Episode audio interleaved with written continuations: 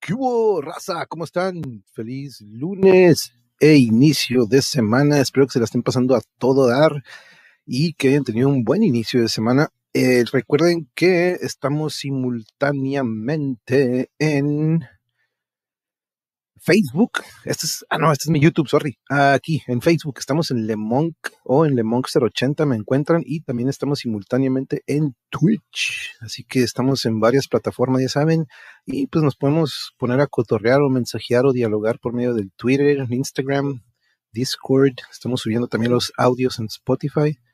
Entonces, este, tenemos un buen surtido rico, ya saben. Hey, José, ¿qué onda? Bienvenidos, muchas gracias por estar aquí con nosotros. Ya aquí presente en esta gran entrevista saliendo de Chetumal, rumbo a Veracruz. Ya regreso, José. Con mucho cuidado, por favor. Y este, ¿te toca manejar o te toca descansar?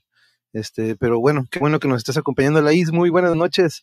Nuestra amiga que también es fan de Twin Peaks, fíjense, y de David Lynch.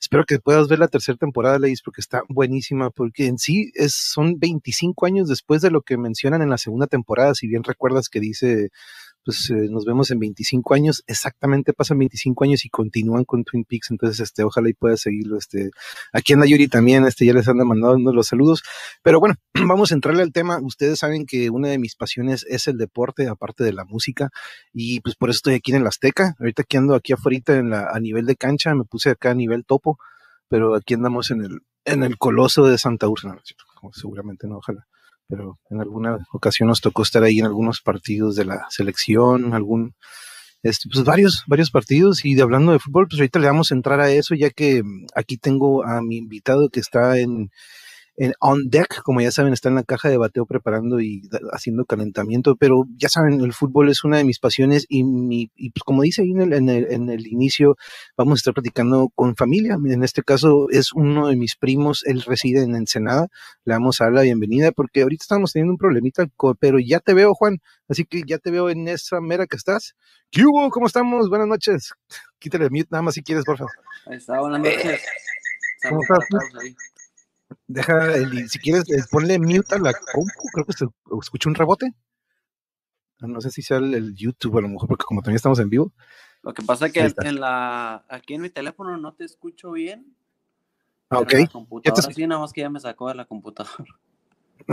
no, no, no te preocupes. Este, pero aquí me escuchas o no me escucho?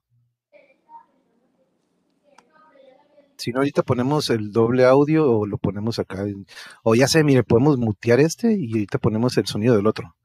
Este, pero si quieres pon el otro en la computadora. Eh, ahí está. Pues mira, hacemos esto y a ver, habla. A ver, ahora sí, habla otra vez. Déjame. Hay que cancelar uno de los, ajá, uno de los, este, de los micrófonos nada más pero no worries, no worries. Es parte de. Si tenemos el rebote, pues no, no le hace. Con que me escuches es lo importante. Este, ay, ay, ay, esto, eh, aquí no, pero es que nos están llamando de otro messenger, pero de, de, un messenger, pero no, este, déjame ver si, a ver, yo te quito de aquí, tú le, yo le quito el mute, o tú le quitas ahí en tu de este.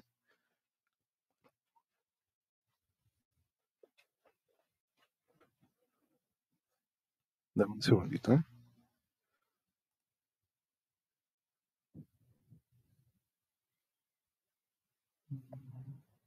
¿Te lo invito ahora tú? ¿Ahí en tu DC?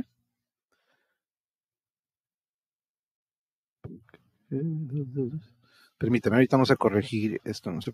Ah, porque yo no, te, yo no te puedo quitar el mute, creo que sí lo tienes que quitar tú.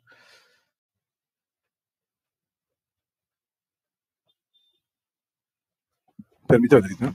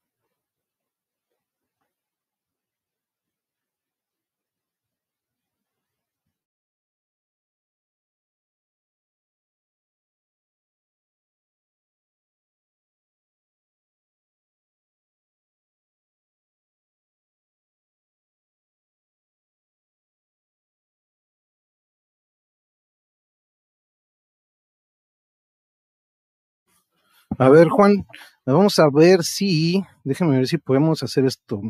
Vamos a quitar el micrófono de uno. Vamos a ver, déjame ver si podemos hacer esto. Mm, ok. A ver, ahí te escucho, habla. Sí, ¿me escuchas? Sí, te escucho ahí perfecto. El, problema es que cuando agregamos el video se, oye doble, ¿verdad? A ver, vamos a agregar los tres, a ver qué pasa si agregamos los tres. Ahí nos ves y, hablas. Bueno, bueno, ¿me escuchas? Ah, perfecto, podemos poner los tres. Así le hacemos triple pantalla. Uno este y otro no escucha. Pero sí, lo importante es que me escuches, Dudy. Yo te escucho bien y creo que la audiencia ya nos escuchen. Sorry por estas fallitas, compañeros. Ya saben que es, lo que me encanta de esto, Dude, porque así podemos comprobar que todo esto es en vivo y que no es improvisado. Pero es, como les comentaba aquí a la audiencia, yo normalmente aquí tengo muchos temas, pero uno de los que yo siempre abarco es es eh, la música, el arte, pero fíjate, me han pedido mucho que de que no hablo del fútbol, ¿no? Tú conoces que yo soy director técnico, tú eres jugador, este, actualmente sigues activo, pero vámonos si quieres un poquito para atrás y si quieres darnos un pequeño intro de, pues, eh, desafortunadamente, pues nos encontramos en diferentes ciudades y no hemos tenido mucho contacto como el que yo quisiera tener con mi primo, porque pues somos súper apasionados, ¿no? Pero este es un medio por el que dije, vamos a tener este cotorreo porque me interesa mucho saber eh, cómo te ha ido estos días con todo esto que está sucediendo, ¿no? Pero primero, vámonos para atrás, ¿no? Este, si quieres darles un pequeño intro de qué recuerdas de tu primo Manuel, o pues, que, pues como me dicen todavía por allá, me dicen el gordo, creo. no, no, pues ya son años, ¿no? Son años de, de conocernos y aparte muchos años también que no nos vimos. Yo, pues yo me fui joven de aquí de nada, me fui como a los 14 años a probar suerte y y prácticamente pues me alejé de todos, de la familia. Y ahora sí que nada más veía mi núcleo cercano, mis padres, mi hermano. Y, ¿Cuándo inicias en el fútbol? ¿Cuándo detectas este talento que tienes, Jude? O sea, porque para irte a probar a esa edad es porque, oye, que ya detectamos talento, a los 14 vamos a mandarlo, ¿no? Porque previamente tuvo que haber mucho trabajo, ¿no? Cuéntanos, ¿cuándo empiezas en el fútbol? Eh, pues a nivel amateur, desde niño, a los 6, 7 años creo es el primer equipo en el que juego fútbol. Y pues a partir de ahí, ya sabes que ahora sí que el fútbol es el deporte popular o es el deporte del pueblo que gracias a Dios se puede jugar donde sea, no, necesitas una cancha, ¿no? Y pues estar jugando en la calle con los primos, con los amigos y, y fueron pasando los años, ya más o menos como a los 12 años, ya, ya empezó a haber contacto ahí con, visores de algunos clubes y ya a los 14 años cuando ya pues me fui. No, pues que sí, es una, una edad muy temprana. De hecho, pues ya sabes, no me tocó de repente estar ahí trabajando en lo que es este formación eh, de fútbol y, y, pues de, pues yo les podría decir fácilmente de que unos 100, ciento y feria chamacos que me tocó ver al pasar de los años, si acaso tres, cuatro fueron a probarse y de ellos, si acaso uno les gustó y no quedó, ¿no? Y esto estoy hablando de la escuela de Rosarito en lo que yo estoy trabajando ahí, pero me di cuenta lo difícil que es para que uno tenga esta oportunidad y, y una vez que tienes esa oportunidad es todavía más competencia contra otros jugadores que también trae ese mismo nivel, ¿no? Entonces, eh, pero quería que les dieras un poquito una, una, una, este, una retroalimentación porque te vas a probar, si no, si bien recuerdo, con Pachuca. Sí, me fui a, Pachuca y pues de ahí me quedé. Ahí prácticamente hice mi carrera en el club. Eh, toda una vida, desde los 14 hasta los 22 años, fue cuando ya me casé y fue cuando ya dejé de jugar fútbol. Porque ahorita pues empecé otra etapa, ¿no? Ya más grande, empieza otra etapa también profesional, que yo pensé que, ya no iba a seguir jugando, pero se me dio la oportunidad y la aproveché. Pero sí, Ahora, me voy a los 14 y ahí hago carrera en Pachuca. Y, tú cuando te desarrollas, porque mira, algo que yo siempre le daba carrilla a los chamacos es de que, eh, profe, a mí siempre me pusieron de delantero, póngame delantero y le digo, hey, pues, si quieres jugar fútbol tienes que conocer lo que es un lateral, un contención, un volante, un defensa central. ¿Tú tuviste una posición que manejaste desde chiquito que no conocieron en ti o tuviste una diversidad de diferentes posiciones? No, sí, yo, yo me fui a calar de delantero. Esa era mi posición. Pero termino jugando de, de lateral derecho, de carriler. Estuve ahí sobre la marcha y, y pues también los, los profes te van haciendo explotar tu, tu máximo potencial, en lo que ellos ven donde tú puedes desenvolverte y te exprimen al, al máximo. Entonces, yo cuando llego a Pachuca llego a ser pruebas como delantero, pero yo creo que a los seis meses ya estaba jugando de volante y así, poco a poco me fui haciendo para atrás. Y fue una posición que aprendí a jugar y me gustó mucho. Entonces, porque hay jugadores que dicen, no, yo soy delantero, me pongo delantero, no sé jugar otra posición. No, yo creo que me fui adaptando y le fui agarrando el sabor a, a jugar por la banda. Fue lo que más me gustó. De hecho, aquí ahorita a veces juego delantero y todo, pero la posición que a mí me gusta es jugar por la banda. ya ahorita ya no es tanto el meter el gol, sino es dar el pase de gol, meter un buen centro, todo eso, que fueron cosas que aprendí yo allá en Pachuca y, y son con las que las que puedo explotar al máximo, pues. Ah, déjame saludarla, déjame saludarla, que se asome. A ver, a ver si te acuerdas. Hola, ¿te acuerdas de mí? ¿Te acuerdas de mí, del peloncillo, que a veces se pone a jugar contigo en las reuniones? de los que vienen de, Tijuana. De los que vienen de Tijuana cada cinco años, yo creo. Ah, venía obispo. ya sé. Eh, un abrazo, chamaquilla, y un abrazo también a tu hermana. Este, pero qué curioso, esto es algo que siempre debatí mucho, de hecho en la carrera, fíjate, con mis compañeros de la carrera que pues de hecho todavía seguían activos en el equipo de Cholos, este Galindo, Herc, en aquel entonces todavía estaban jugando y yo veía que estaban también este, pues, haciendo la carrera junto conmigo, pero yo debatía mucho eso de que no me gustaba de repente que se casaran mucho con un sistema los técnicos, porque yo me acuerdo que nos dijo en ese entonces Palo, uno desde formación a básicas y al primer equipo y a sub 17, todos vamos a jugar 4-3-3, todos siempre. Entonces ya como que de repente se casaban con un sistema yo siempre le decía a los chamacos, no debemos de casarnos con un sistema y tenemos que tener diversidad en cuanto a lo táctico y a lo técnico también, ¿no? Conocer un poquito más de las posiciones y no nada más casarnos con una. Pero qué curioso la lateral, la verdad, yo siempre he notado que tiene una función súper importante. ¿Te acomodaste más en, digamos, en una línea de 3 o 5, como le dicen, o en una línea de 4? ¿Tú preferiste alguna en especial? Eh, al principio, cuando recién empecé a jugar la posición, jugábamos con línea de 3 o línea de 5, yo jugaba de carrilero. Eh, con el paso del tiempo, tú sabes que el fútbol va evolucionando, que al fin y al cabo sigue siendo lo mismo, ¿no? Pero pues hay modas, como en todos lados. Ahí está la moda de jugar con línea de 4, está la moda de jugar con línea de 5, la moda de jugar con 4-3-3. Y así el fútbol así va cambiando. Como es en Europa, en México lo implementamos después, ¿no? Entonces, eh, al principio sí jugábamos mucho ahí en Pachuca la línea de 5 o la línea de 3, como lo quieras ver. Ya después, ahorita que dijiste lo de Palou, pues también se empezó a implementar que en aquel entonces todos teníamos que jugar como jugaba el primer equipo.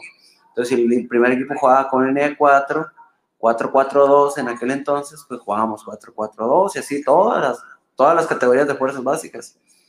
Obviamente había profes, pues como en todos lados, ¿no? Rebeldones que jugaban la posición que ellos les gustaba jugar y también fue por eso que yo creo que aprendí a jugar varias posiciones porque cada entrenador, o así que cada cabeza es un mundo, ¿no? Y cada entrenador lo hace, digo, de visita, cuando no te van a ver la directiva y todo eso, juegas como, como tú quieres. Cuando juegas de local, pues que están todos los directivos, ahí sí haces caso. Sí, es totalmente otro ¿no? Pero sí, no, de hecho sí me dijeron, o sea, tenemos que establecer un sistema para la temporada, ¿no? Pero yo les decía, sí, claro, y pero qué mejor si de repente voy contra, digamos, se supone que cada formación tenía su némesis o podía haber una formación como en el ajedrez, ¿no? De que te va a vulnerar, un 5-3-2 puede ser vulnerado según por un 4-3-3, entonces de repente hay teorías, ¿no? Pero no quiere decir que va a resultar, pero yo siempre lo decía de que no, pues es bonito de repente en el partido, ¿saben que vamos a moverle o a cambiar? Pero, pero que noté que de repente era todo muy cuadrado, ¿no? De que no había una diversidad, de que como de repente en el básquet, en otros deportes, de que sabes que vamos a hacer otra formación y vamos con esta jugada, ¿no? Pero en el fútbol es como que, no, esta es la nuestra y toda la temporada, ¿no? Entonces, o de repente se ve que, ok, a mitad de temporada cambiaron y tal vez porque hubo un cambio técnico, ¿no? Algo así, pero sí, es algo que debatí mucho, pero algo que me gusta mucho debatir sobre esto, eh, José o primo Juan, como, como este, es esta, este lado del entrenador yo siempre también debatí mucho con ellos de que nosotros como entrenadores deberíamos de tener una, una mayor atención al jugador y no solo dentro de la cancha, sino fuera de la cancha, ¿no? Yo siempre he sido de la idea de que si mi jugador me va a funcionar bien, yo tengo que estar al pendiente de él también, este, lo que es su, eh, lo que es su estado psicológico, lo mental, este, su estado emocional. Eh, tú tuviste tú cómo tuviste esta, desde tus inicios a ahorita, este momento, tu convivio con tus entrenadores, ¿cómo ha sido? ¿Más el de que yo soy tu entrenador, hazte para allá, este, o te ha tocado esto que de repente a veces borran esta línea de autoridad y dicen, no, pues yo para tener un mejor entendimiento con mi jugador tengo que ser un poco más amigable, ¿no? ¿Tú cómo ves ese lado? ¿Crees que deba ser más autoritario el show o que también tenga del otro?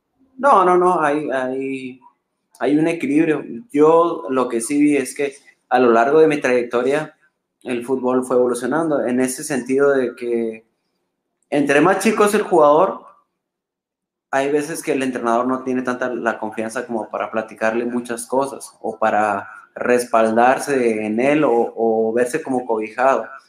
Entre más va creciendo el jugador, obviamente la experiencia, el entrenador se preocupa más por, o, le da más la confianza sobre muchas cosas, sobre la, táctica, sobre cómo ves a tus compañeros, eh, échame la mano con esto, porque muchas veces el entrenador no puede tener el acceso con algunos jugadores, por X o por Y. Entonces buscan eh, cabecillas del grupo en el buen sentido, porque hay cabecillas para todo, y en, ellos se apoyan. Eh, sí, los clubes ahorita la parte psicológica la manejan igual que cualquier parte, que la física, que todo. O sea, ellos han entendido que esa parte es, yo creo que la parte medular del futbolista, porque un futbolista puede ser muy bueno, pero tú llegas a la cancha nervioso, con mil cosas en la cabeza y nada te sale. Entonces, la parte psicológica, al menos ahí en el club con nosotros, cada categoría o cada dos categorías tenían un psicólogo. Entonces, había momentos en los que había charla con el psicólogo y todo, todo eso se, se manejaba y se manejó muy bien.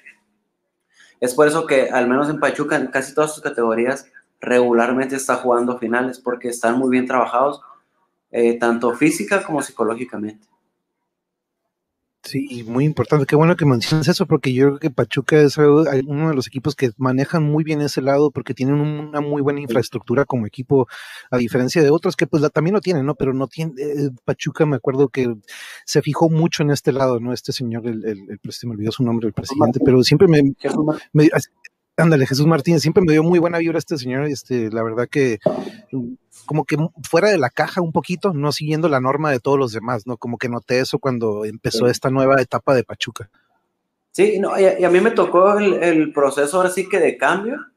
Yo ahorita que fui a Pachuca hace como dos años a, una boda de un amigo y te das cuenta que no tiene nada que ver a como cuando yo dejé de jugar. Yo dejé de jugar ahí en el club en el 2011 pasaron seis años y ya no tiene nada que ver, o sea, el club se ha vuelto como un club a otro nivel, o sea, no es por decir lo que yo estuve ahí, igual me imagino que muchos clubes ya están a ese nivel también, pero a mí no me tocó, pues eh, ahorita el jugador se prepara a tope para llegar a Europa, o sea, los, los jóvenes ya tienen otra mentalidad, ya no se quieren quedar aquí, se quieren ir a Europa, se quieren probar y trabajan y entrenan con miras a eso. Antes nosotros pues lo que buscábamos era debutar nada más. Pero ahorita ya es como que ya, no sé, no sé si la mercadotecnia, los jugadores top de allá de Europa, no sé qué ha ayudado, que el jugador ahorita ya, ya ve, o sea, ya quiere llegar más lejos.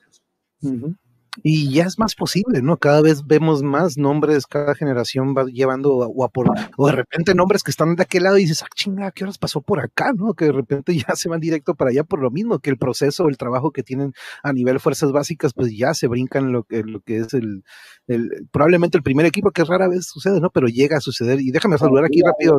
Ya ha pasado, ajá. Sí, sí, no, sí, sí, sí sucedió, ¿no? Déjame saludar aquí porque tenemos amigos aquí en la audiencia en vivo que a lo mejor te van a aventar una curva o una pregunta por ahí y te hacen un examen, ¿no? Pero ya se va a cambiar de canal, José. Sorry, sorry, José. Ahí hubo un, como un balón suelto y ahorita lo recuperé. Aquí hubo un menjurje, pero ya, ya se armó José. Y sorry, ¿eh? una disculpa que dice, no, yo aquí, yo aquí en el canal firme, me encanta el canal y las fallas siempre existen. Ah, así es, gracias, José.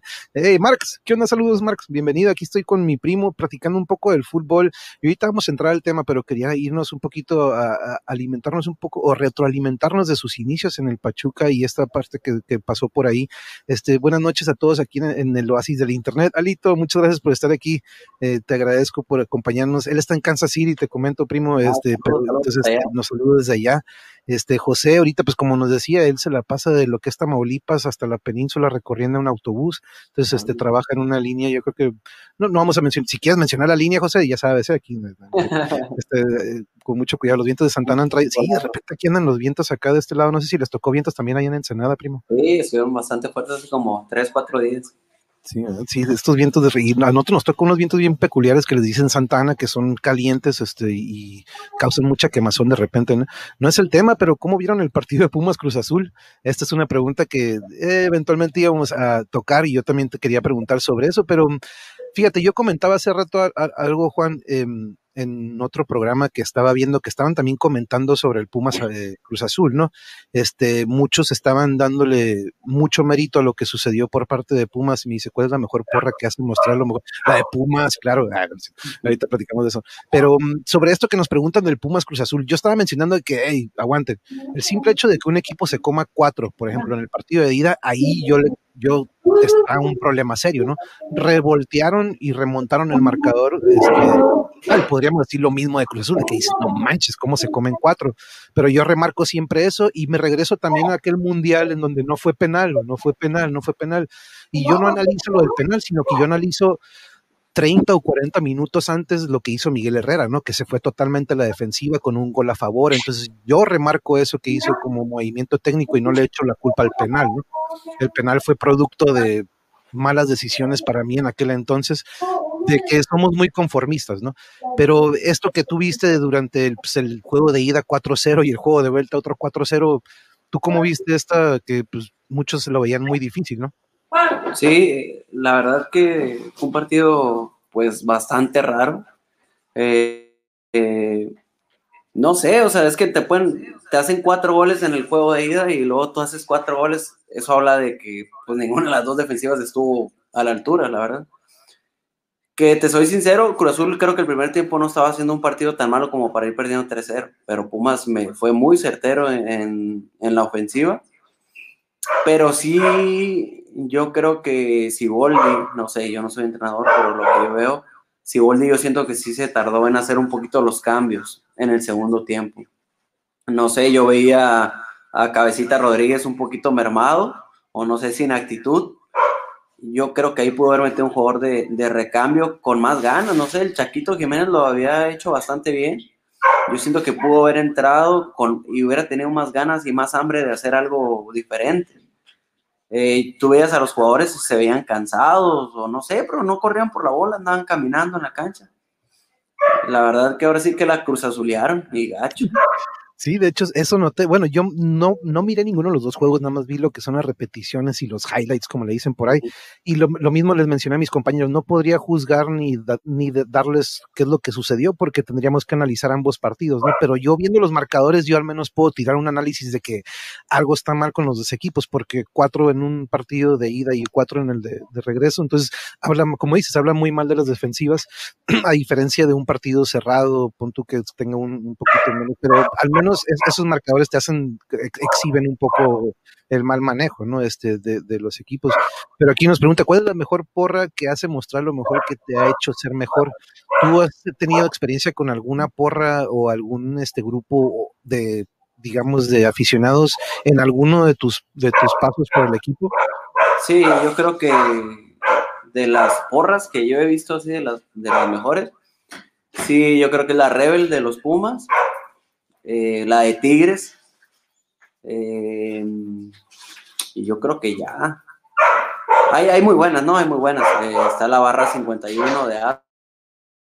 Me tocaron que se escuchaban y, y aparte invadían los estadios. Era la, la de Pumas, que me quedaba cerca ahí en Pachuca, y la de Tigres, que viajaba desde Monterrey hasta Pachuca y casi casi nos llenaba el estadio. Híjole, los Tigres siempre bien fieles, ¿no? Pero yo recuerdo mis primeros días, Alito, cuando descubro el mundo del fútbol, te platico, primo, yo cuando me voy al DF, pues llego a los nueve años y acá en Tijuana no hay nada de fútbol, ¿no? Que pues, había, yo cuando de repente me acoplo, ¿a quién le vas, no? Pues Lakers, Chicago Bulls, Chargers, Padres, Y se me queda viendo, ¿qué traes, güey? ¿Fútbol, güey?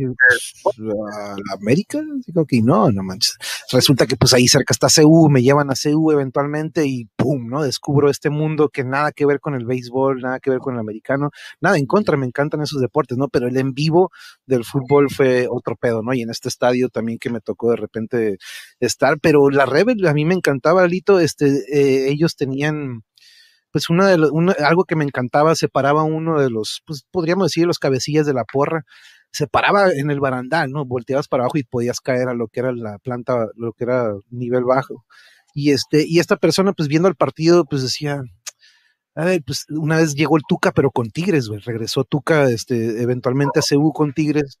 Y este, y este vato dice, voltea a ver a todos y le dice, Tuca, saluda, pero a tu chingada. Y pues así, ¿no? Y de repente eso se lo pasa a otro, eso se para y se lo grita a todos los de la butaca o toda esa sección, se corren la voz de este grito, ¿no? Entonces, ya que de repente el último hasta arriba, como que te da el de que, hey, pues listo. El que comenzó con todo dice una, dos y toda esa sección pues grita eso, ¿no? Entonces, pero eran las ocurrencias de repente de esta gente y, eran muy creativas estas porras, este, la de la, la, Plus y la Rebel tenían mucho eso, ¿no? Pero este, sí, entonces te tocó escuchar esas como que de repente... No, ahí en Pachuca te, te digo que llegaban y, y, había más porra del equipo rival que, que, el mismo club. En realidad en Pachuca no, la porra, la Ultratusa, pues es una porra muy chica sí, sí está, está padre y todo, pero pues llegan esos monstruos y acaparan todo el estadio. Sí, no, de repente sí son, sí son muy alentadores y de repente sí afectan de repente al equipo contrario, hasta la, la pura porra, ¿no? Eh, yo lo vi muy raro, desde que no metieron a Corona y teniendo cuatro goles a favor se dejaron alcanzar. Eh, se, te da como que... Uno de Corona es por el tema del COVID, ¿no? Según. Dijo que había dado positivo y que por eso no lo metieron. Pero pues ahorita en el fútbol ya nada se sabe, ¿eh? todo se puede esperar. Eso sí, no, eso sí, pero en estos tiempos los jugadores ya se tiran mucho a la maca, eso es una, dice Marx, personalmente no me gusta el fútbol, pero está padre saber eso de que se puede hacer, uh, estrategias, Marx, muchísimas. Lo que te digo, Marx, este, de tantos años de yo estar analizando partidos, pues te, te cuento, ¿no, Juan?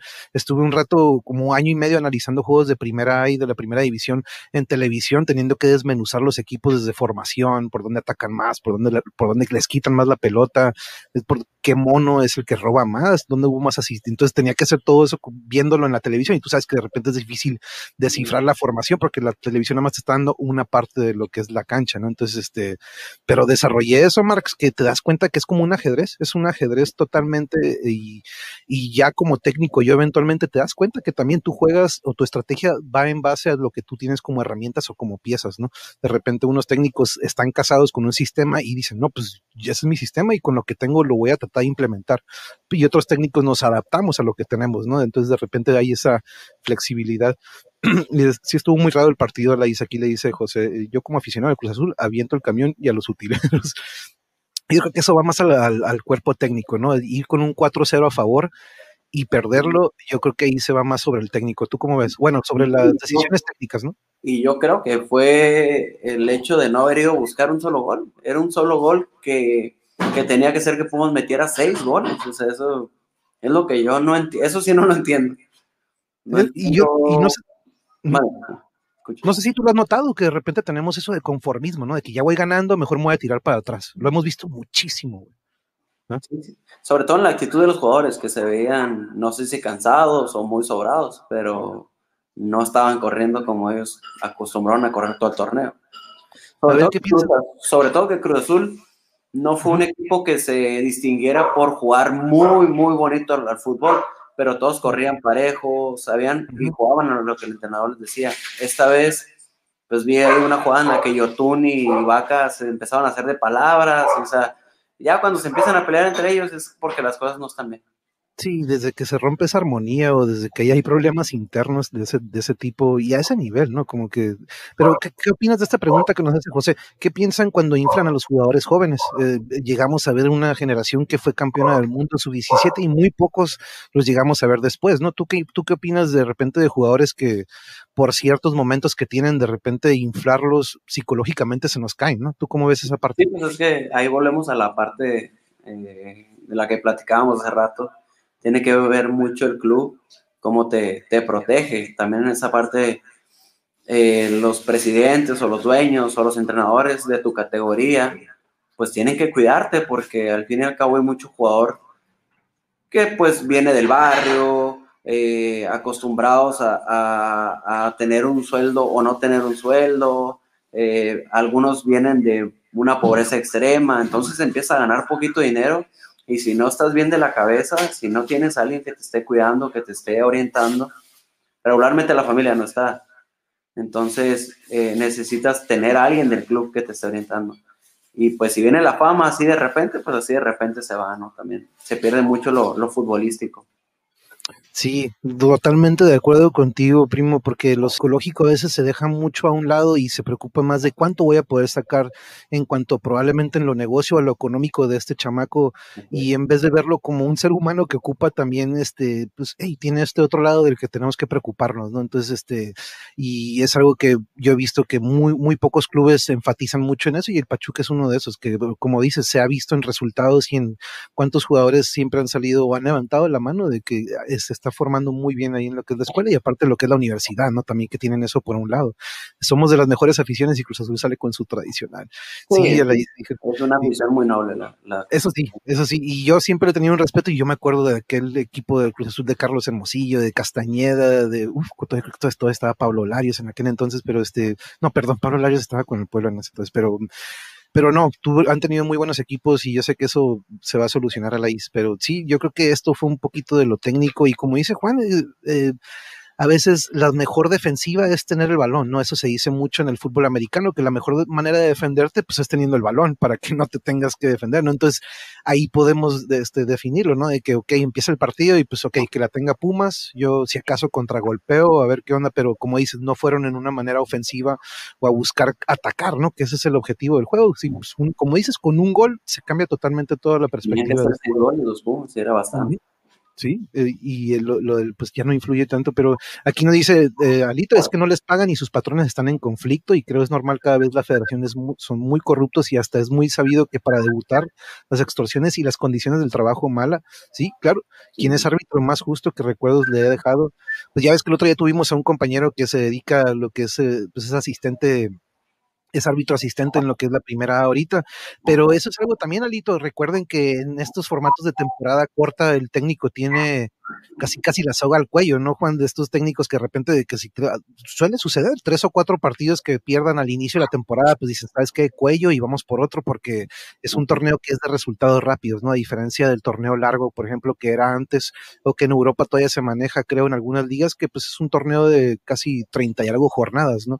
Pero aquí de repente yo creo que sobre lo que nos dice Salito de que la presión económica, más bien la presión de resultados, este, sobre el técnico, sobre los jugadores, llega a ser de repente mucho más. Y yo siempre lo he dicho de qué feo o qué difícil a veces para un técnico de que pues tienes dos o tres juegos de oportunidad, a ver cómo le haces, ¿no? Pero tú, ¿tú qué opinas de esto? Eh, pues el, el formato, la verdad me gusta más a mí el formato europeo eh, o el de los torneos largos, porque para uno como jugador joven o para los jóvenes, pues hay, hay, más oportunidades de poder debutar. En estos torneos cortos, la verdad se corta mucho la carrera de muchos jugadores. Muchos no llegan a debutar porque, como dices tú, o sea, se acortan los tiempos para los mismos entrenadores, entonces no pueden probar, tienen que irse a lo disque seguro, que a veces no les funciona, ¿no? Entonces, el torneo corto lo único que deja es dinero para la federación y para los clubes, para algunos pero en sí el beneficio que es lo que buscamos todos, que es un campeonato mundial, pues se ve mermado, ¿no? ¿Por qué? Porque no tienes procesos largos. Regularmente los entrenadores duran un año, a lo mucho, y me estoy yendo largo.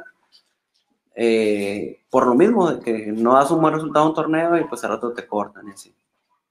Y un ejemplo, uno que no han corrido y que ha sido constante, Tuca, pero volteenlo a ver, vean cuando sonríe o cuando está que digan, wow, él vive feliz, no manches, ese señor está enojado diario, 23 horas al día, yo creo, ¿no? Es cuando no está dormido, no está enojado, pero, y, no es el único, ¿no? Pues digo, lo, siempre lo tomo de referencia porque pues, a mí me tocó todavía verlo de jugador con Pumas en aquella generación con el Campos y ver el Tucaso en aquel entonces y luego verlo ver ese día que se sueltan llantos en lo que es el camerino del Pumas como campeón y de repente ver este ogro o este, como lo era en la cancha, ¿no? Una pregunta sobre eso.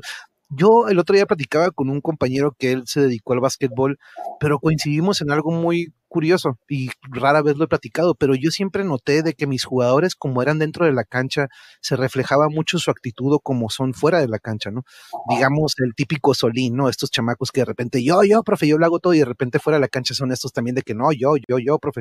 ¿Tú notaste que de repente hay una similitud entre el comportamiento dentro de la cancha y también fuera de la cancha entre tus compañeros?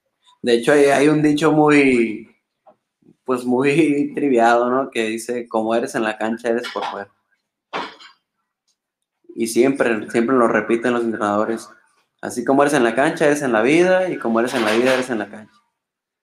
Entonces, al menos ahí nosotros en el club, eh, siempre era como que muy repetitivo, que hasta te llegaba a enfadar, ¿no? Pero ahorita me doy cuenta de que es cierto, hay muchos jugadores, pues hay de todo tipo de personalidades, y se ve reflejado ahí afuera, afuera de la cancha se ve que son igualitos. Entonces sí sí es importante el, enfocarte en la cancha o el aprender nuevas eh, formas de, pues, hacerte responsable de lo, de lo que haces, ¿no? Sí, totalmente. Aquí dice, pero ni siquiera defendían, se hubieran cerrado bien, pero no, no, vamos a hacer un análisis. Me voy a echar los dos partidos en la semana y los voy a, bueno, no, mejor, ¿qué, tal, qué te parece si analizamos la final? Este, a ver qué show. Porque fíjate, primo, ah, tengo ya más de ciento y feria pláticas aquí en el canal y yo creo que esta es la primera que tengo de fútbol o segunda, porque tuve el otro día un exalumno que ahorita ya es este asistente o árbitro asistente en la primera A, o eso ya se me olvidó cómo se le llama lo que lo que era la primera A, tiene su nombre, ¿no? Creo que cambió. Y este, y fíjate, esta es la segunda vez que toco el tema porque traigo tantos otros temas que siempre me encanta hablar, pero es, es la primera vez que lo toco y qué bueno que es contigo, que tú has estado muy dentro de eso, pero este. No, no, no, no, al contrario, bro. Este, pero muchas veces son las televisoras o comentaristas o los mismos padres. Sí, José. De hecho, a mí me tocó ver y a ti te haber tocado también ver de repente que en estos equipos o de repente en fuerzas básicas me tocó ver de que, ¿qué pedo ese chamaco? No, qué mal juega, ¿no? Y me dice, ah, es que es hijo de, ah, y de repente un compa que agarra, un compa que agarra las 17 eventualmente me dice, hey, güey, yo también lo corté y ahí me lo traen otra vez, como que, oh, qué loco, ¿no? O sea, hay gente que está ocupando espacios de, dices, oye, yo tengo dos acá de que están bien cabrones, pero pues hay anda uno que no, ¿no? No sé si te tocó algo similar. Sí, sí, sí. Suele suceder, ¿no? sí. Pero hay jugadores que también me ha tocado la parte en la que les llegan y les ofrecen algo a los entrenadores todo y, los entrenadores también ¿sabes qué? Pues, ¿de qué sirve que lo debute si ya nunca más va a volver a jugar en primera división? Exacto. Pero hay otros que sí debutan y cosas, hay de, hay de todo. Hay de todo, hay, hay de todo Cholito, también. ¿Qué les gustaría promocionar en su área de experiencia? ¿Le gustaría jugar en un estadio? ¿Le gustado estar o le gustaría jugar? ¿Hay algún lugar en el que tú digas, uff, me encantaría jugar ahí? Porque ahorita vamos a, platicar de un proyecto que también traen de fútbol, ahorita antes de, terminar con esta parte del tema, pero sobre esto que nos dice Alito, ¿hay algún lugar que tú te hayas quedado como que, uff, ahí me hubiera gustado jugar o me encantaría jugar en ese estadio o a lo mejor pues, visitar esa ciudad? Eh, pues obviamente me gustaría haber jugado allá en, Europa, en, el Santiago Bernabéu. Yo creo que ese fue mi, sueño que no, no pude cumplir. Uy, es que no mancha, te fuiste al Bernabéu. aquí, aquí, aquí fíjate que las canchas del, fútbol mexicano eh, son bonitas también. Últimamente han hecho estadios muy padres. Eh, a comparación de lo que a mí me tocó, eh, pues me tocó cuando empezó el, el, Territorio Santos Modelo, que lo acaban de construir, el mismo Estadio Akron ahorita, que antes era el OmniLife, eh, el de Monterrey. O sea, sí fue como que, como que ha ido evolucionando también el fútbol mexicano en, esa parte de la infraestructura. El mismo club de nosotros de Pachuca, que no hizo una gran remodelación del estadio, pero sí le invirtió pues en, la misma universidad, un pabellón que se llama el pabellón Joseph Blatter, donde pues ahora sí que los vestidores son de, de última generación, con jacuzzi, no, no, otro, otro nivel, entonces eh, en México sí, la verdad sí están a la, a la vanguardia, ¿no? También poco a poco al alcance de cada club, ¿no?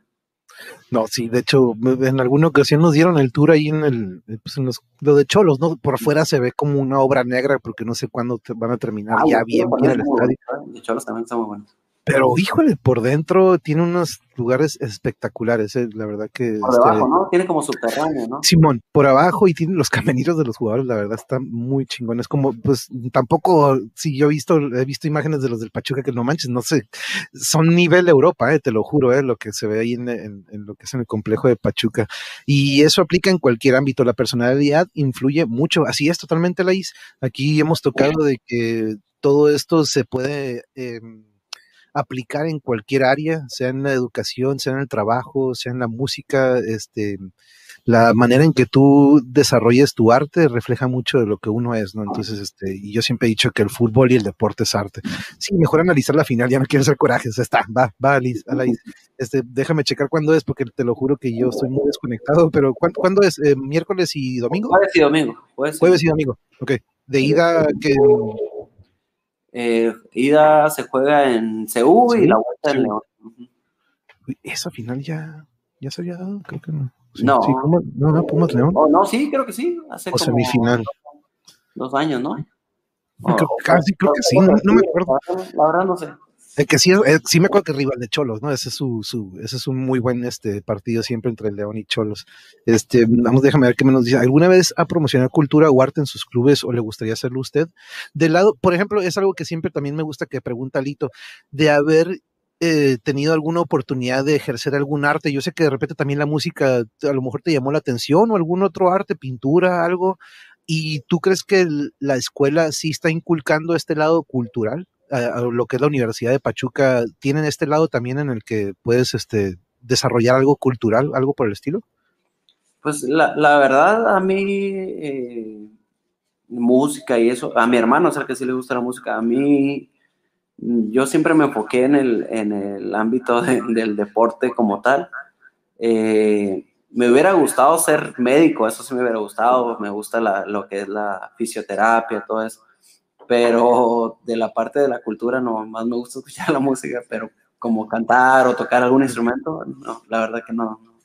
Si te fijas, eh, Alito o José y compañeros, es muy, muy similar la concentración que tú tuviste, muy similar a la de José, mi, mi exalumno que fue gran jugador, pero tenía de repente este lado que uh, en varias ocasiones se me agarró a trancazos en el juego, ¿no? Porque él era el que tomaba el liderazgo del equipo y de repente cuando veía injusticias se le eh, se le pasaban los y de repente me entero que es asistente arbitral ahora, hizo la carrera en lo que es el, el sistema de capacitación por parte de la federación, ¿no? Y ahí es donde hicimos también nosotros la, la, carrera de técnico, pero muy particular eso que también le preguntamos, oye, ¿qué onda que hubieras hecho? Y pues ¿no? Yo siempre fútbol, fútbol, deporte, deporte, ¿no?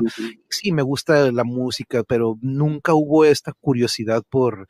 Y, y, en cambio, muchos de nosotros que en algún momento jugamos con mis compañeros, ¿no? Que jugamos en la secundaria, fuimos parte de la selección, pero de repente nos vamos por la música, güey. Entonces ya de repente ahí nos desviamos de algo en lo que pudimos haber hecho eso, ¿no? Entonces yo creo que ahí también influyó mucho y es lo que hemos notado, Alito y compañeros, de que cómo influye mucho de quienes nos rodeamos en ciertas etapas de la, de la vida, ¿no? Que digamos, ¿no? Que sucede algo entre tus 13, 14, que de repente te dices, ¿sabes qué? Estás súper cabrón para cantar, vente para acá, vamos a armar una banda y de repente se da este otro lado que pues nunca sucede, ¿no? Pero entonces hubiera sido la música si hubieras agarrado el acordeón o la cantada de, la guitarra, algo así, yo creo, ¿no?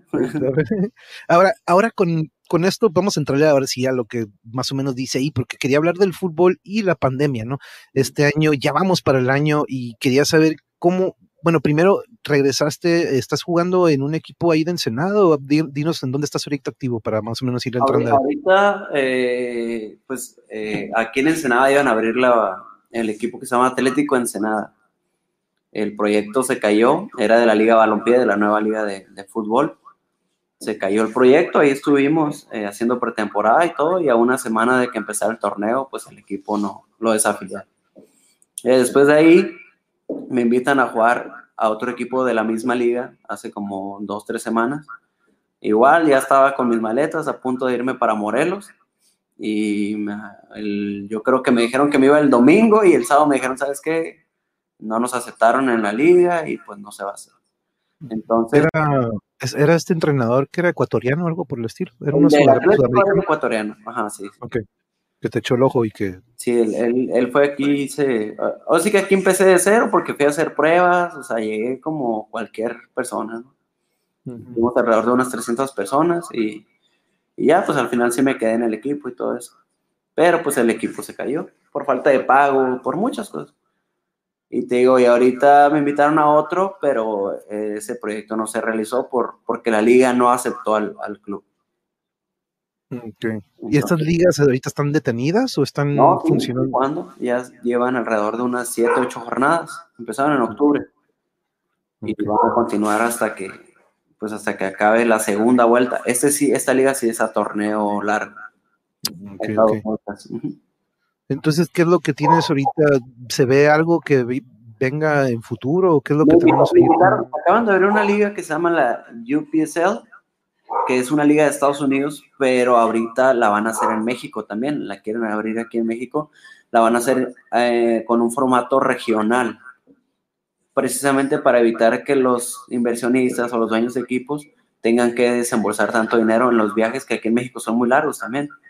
Entonces quieren hacerlo por, por zonas, como la tipo segunda o algo así, para que se puedan meter la, mayor cantidad de equipos y sea una liga competitiva. Entonces aquí en Ensenada va a haber equipo, creo que va a haber en Rosarito, va a haber en Tijuana y va a haber en Mexicali. También nos tocaría jugar con los equipos de la región, que son eh, hasta Sonora, creo, hasta Puerto Peñasco, por ahí. Ah, ok. Pero, uh, no, pues la verdad que eh, siempre y cuando hayan opciones, ¿no? La verdad, con, con que. Ahora, ¿tú, tú has sentido que mm, eh, te ha afectado físicamente esta pandemia en cuanto a, ¿has podido seguir tú tus entrenamientos o te has mantenido activo o cómo, cómo te has manejado con todo esto de la pandemia y cómo has visto que se ha, se ha vivido el fútbol a, lo que tú tienes experiencia en, ese área? Mira, a, diferencia de lo que uno pueda pensar, yo creo que este año yo creo que ha sido el año que mejor físicamente he estado, ¿no? Tengo 31 años, ya no soy un, un chamaco eh, dejé de jugar aproximadamente a nivel profesional, paré alrededor de unos 8 o 9 años. Y volví a entrenar ahorita porque mi esposa casi casi me obligó para que fuera a hacer las pruebas con el Atlético Ensenada, pero yo ya lo veía como algo inalcanzable, ¿no? Porque habían pasado muchos años. Pero me preparo, me preparo físicamente desde que dijeron que iban a hacer las pruebas ahorita en, en junio, pues me preparé todo el año, estuve entrenando con, con mi entrenador, eh, con unos amigos que, que, también venían al equipo y llegué muy bien físicamente. Eh, bajé mucho de peso, muchas cosas que, que había dejado de hacer por, por, obvias razones, ¿no? Porque soy papá, soy esposo y, ya estaba en mi vida laboral normal, ya no era de, de futbolista. Pasa esto de la pandemia, eh, llego al equipo, se cae el equipo y el director deportivo me dice, ¿sabes qué, Campo? Me gustaría que te fueras a probar otro equipo. Le digo, ¿sabes qué? Yo ya no, le digo, pues yo lo iba a hacer porque era aquí en pero no porque yo quiera volver a jugar fútbol. Me dijo, no, andas muy bien físicamente, me gustaría que te fueras a, otro equipo. Me dijo, yo conozco al dueño del equipo y me gustaría llevarte para allá. Le digo, bueno, sabes, platícalo y me avisas. Y ya así llegó la otra invitación del otro equipo, pero pues ya tampoco se, se, se concretó, pero ya me quedé con el gusanito. ya me trataron otra vez, entonces eh, se, me hizo la invitación para este nuevo equipo. Eh, no hay nada formal todavía, pero vamos a esperar a que, a que empiece el, las, así que la pretemporada y todo eso para empezar a platicar con la, con la directiva de este club.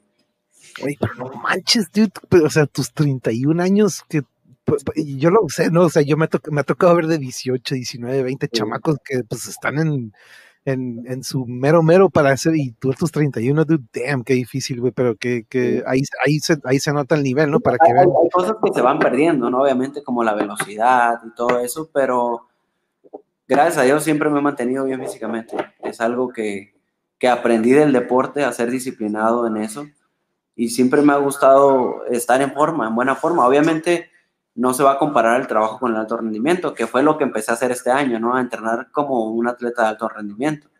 Pero no tuve, no tuve que perder mucho peso y todo eso porque me había mantenido bien físicamente. Sí, si no, ya imagino el corte de ahí le mandan saludos a la, a la, nena. Este, te, pregunta, este, hey, dicen que te quieren en el Cruz Azul, dude, a ver si así, este, ya, ya saben en Cruz Azul. Mi papá es Cruz Azulino y mi suegro es Cruz Azulino. Pobrecitos. Alaís, creo que aquí tenemos a todavía, creo que mi familia también está contigo y contigo también, José. Pero nos pregunta algo, Alito, muy interesante. ¿Te gustaría eventualmente en algún momento ser eh, director técnico o preparador físico o, algún puesto que te gustaría desarrollar dentro del fútbol todavía o algún deporte? Pues fíjate que sí, sí me llama mucho la atención eso del, del deporte, del hecho de poder apoyar a los jóvenes, porque pues me tocó vivir muchas vicisitudes, ¿no? Durante el camino. Entonces sí me gustaría, sobre todo me gustaría que aquí en mi ciudad o en una ciudad cercana hubiera fútbol. Yo sé que eh, tenemos en Tijuana, pero nada más. O sea, eh, nosotros como Baja California estamos totalmente alejados de lo que es la zona centro donde se juega fútbol y se come fútbol y se cena fútbol, ¿no? A buen nivel. Entonces me gustaría que en esta zona los jóvenes pudieran tener la facilidad de llegar a clubes grandes o o que estuvieran bien entrenados, bien encaminados y bien desarrollados. Yo creo que más adelante podría ser, si hay un proyecto aquí en Ensenada, sí me animaría a al menos estar cerca y empaparme y, aprender muchas cosas que no sé. Obviamente hay cosas que sé por la experiencia, pero hay otras cosas que, necesito aprender. No, y algo que hemos eh, comprobado durante décadas es que Baja California tiene muchísimo talento y ha aportado para todo tipo de deportes, básquetbol, fútbol americano, y no se llega a fútbol, han salido muchos de aquí de nuestro estado, y Ensenada pues viene siendo el municipio más grande que abarca mucho territorio, no, digamos que hay muchos, muchos, este, mucha población en lo, pero es un municipio grandísimo que abarca mucho territorio y tenemos mucho talento, a mí me tocó ver mucho talento que se quedó en el camino porque no hubo el apoyo que debe de haber a veces en casa o de repente uno como entrenador hace lo que puede, ¿no? Pero lo he mencionado aquí también de que influye mucho la el apoyo en casa, ¿no? Y, eso es algo que tú siempre tuviste. Si quieres, coméntanos cómo fue el apoyo de la familia durante toda este, esta carrera que has tenido. Sí, era, era un apoyo a larga distancia, la verdad, porque pues era difícil estar viajando seguido a Pachuca por, por el tema laboral, pues mis papás eh, siempre trabajando los dos, entonces era, era muy difícil, pero ahí trataban de estar una vez al año, ellos estaban ahí, obviamente yo venía en los periodos de vacaciones, pero regularmente estábamos por teléfono platicando, eh, pues me encargaban allá con los profes, ¿no? Con los tutores y todo eso. Obviamente conforme uno va creciendo, pues dejas de tener los tutores y ya ahora sí que te toca cuidarte por ti solo, ¿no? Porque una cosa es lo que hablas con tus papás, pero no siempre les hablas con toda la verdad por temor a preocuparlos, por decirte, ah, te está pasando eso, ahí voy por ti. Y, ah, o sea, porque así pasa, ¿no? Uno como futbolista le toca vivir muchas cosas solo. Pero también soy una persona agradecida y, y siempre tuve gente que me apoyó. Yo ahí en Pachuca, la verdad que tuve mucha gente que me apoyó y no me hizo sentir solo. Eh, la, la, contadora del club, eh, ella, yo la veía como una madre, de cuenta que ella, hey, Campo, vente a comer acá a la casa, quédate a dormir aquí, ya no te vayas para tu departamento. Así, así era la gente y, y la verdad, yo creo que uno también se lo gana, ¿no? Se gana el cariño de las personas, porque también puede ser un cabrón bien hecho y nadie te va a soportar. Entonces, yo creo que parte de lo que me pudieron aportar mis papás fue eso, ¿no? El ser una buena persona, ser agradecido con las personas y tratar de dejar una buena imagen. Así es, ¿no? Y eso viene, me consta que lo hemos, no lo han inculcado desde casa, nuestra familia siempre ha sido de esa manera, ¿no?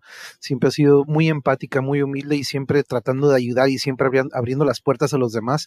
Y creo que eso tenemos en común los Cota, los Campoy, todos los Covarrubias y, y, este, tenemos eso de, ven, ven, aquí, aquí, aquí siempre va a haber algo. Entonces, este, yo, y me consta, ¿no? En todo, siempre mis visitas a Ensenada y cuando ustedes vengan para acá, así será, ¿no? Aquí tienen su casa y eso es algo que se siente siempre, ese calor, ese cariño familiar y que es indispensable y qué bueno, porque yo me acuerdo bien chiquito que tú te vas hacia a lo que es Pachuca, que me dicen, oye, tu primo se va a ir para allá y se va a ir a probar y dice, wow, tan, tan morrillo y pues es muy difícil ese cambio, ¿no? Este, yo hace, hace poquito una amiga mía de Yuri y yo se va también a Pachuca a estudiar ella tiene 17, 16 y pues el cambio también le es difícil, ¿no? Todavía para ti, para los 14 es una adaptación, pues ustedes saben, ¿no? Los que de repente han cambiado de escuela o que de repente han tenido que moverse, ustedes saben cómo es, pero sin tener a los papás ahí a un lado o al hermano, este, no es fácil, ¿no? Pero es un sacrificio muy grande que hiciste y la neta que eh, la dio sus resultados, ¿no? Así. Muy Pero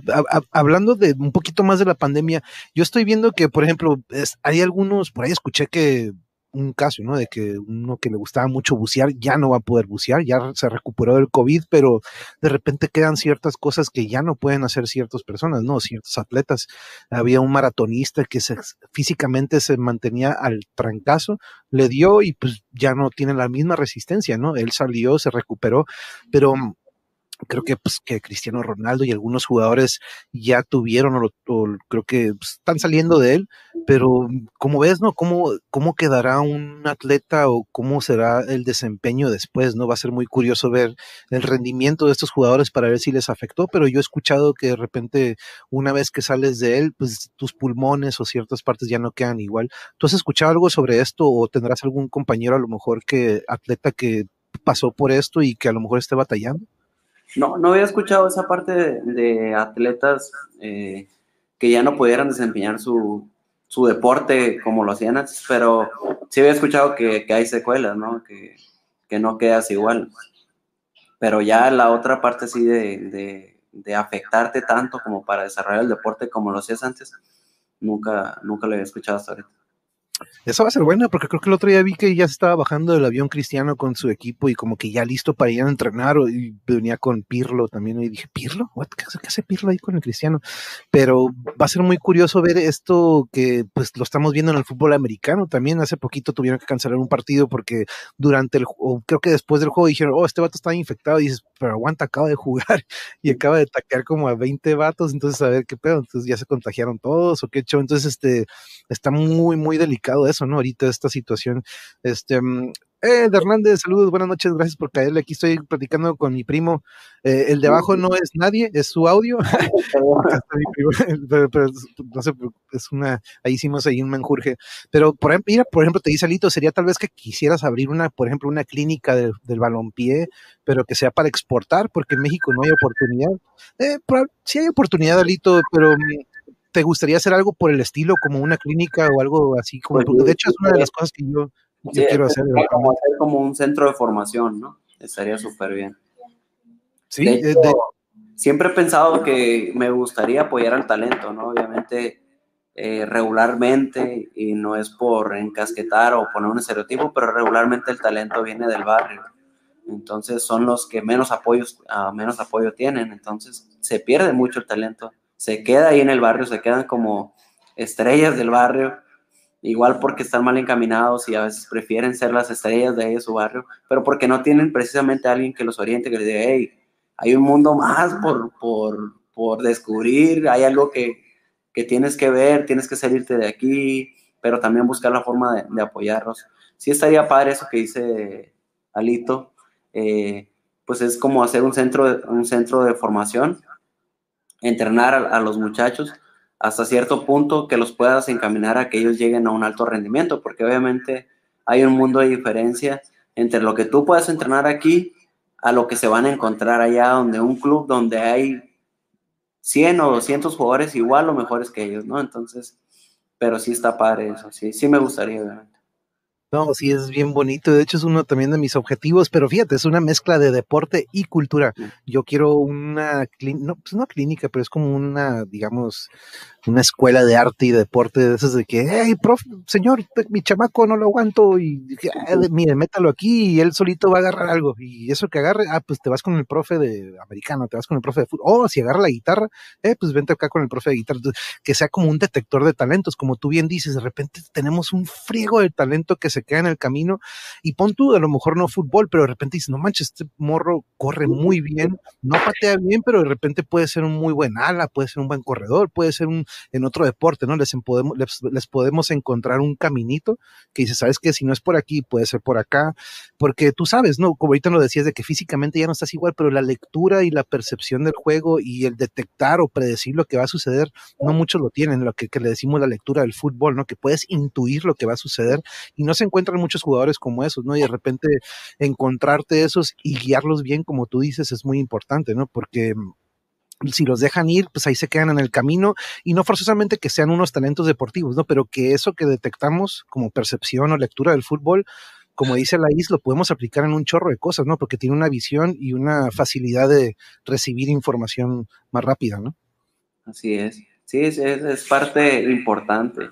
Como lo hacen en Estados Unidos, que regularmente los deportistas te jugaron básquet, te jugaron americano, te jugaron soccer, y al final ellos, pues, o detectaron su, su habilidad o los mismos entrenadores lo ponen caminando, ¿sabes qué? Lo tuyo es esto, dale por ahí, dale por ahí. Y eso está muy padre, pues, la verdad que son atletas, son basquetbolistas, hacen de todos los deportes. Sí, y, y, eso también que me dijiste hace rato, lo mencionaste, ¿no? Que estamos formando también seres humanos o personas, ¿no? Estamos ayudándoles físicamente, pero también que mejor, yo siempre lo hice, ¿no? Yo siempre aprovechaba mi clase de fútbol en cuanto estaban pateando de que, acuérdense ustedes, si ves basura, rejúntala, ¿no? Como que de repente dar estos, estas enseñanzas o estos valores que de repente muchos se van perdiendo y a veces el técnico, el entrenador, a veces ese, ese, esa imagen eh, de padre o madre que a veces no está en casa, yo lo he mencionado, ¿no? De repente el entrenador o como tú dices, la contadora o a veces estas partes del equipo se vuelven esa imagen que a veces nos hace falta, ¿no? Sí, la verdad que eh, a veces los muchachos o nosotros mismos no tenemos ni la, la misma confianza a nuestros papás como se las tenemos a otras personas.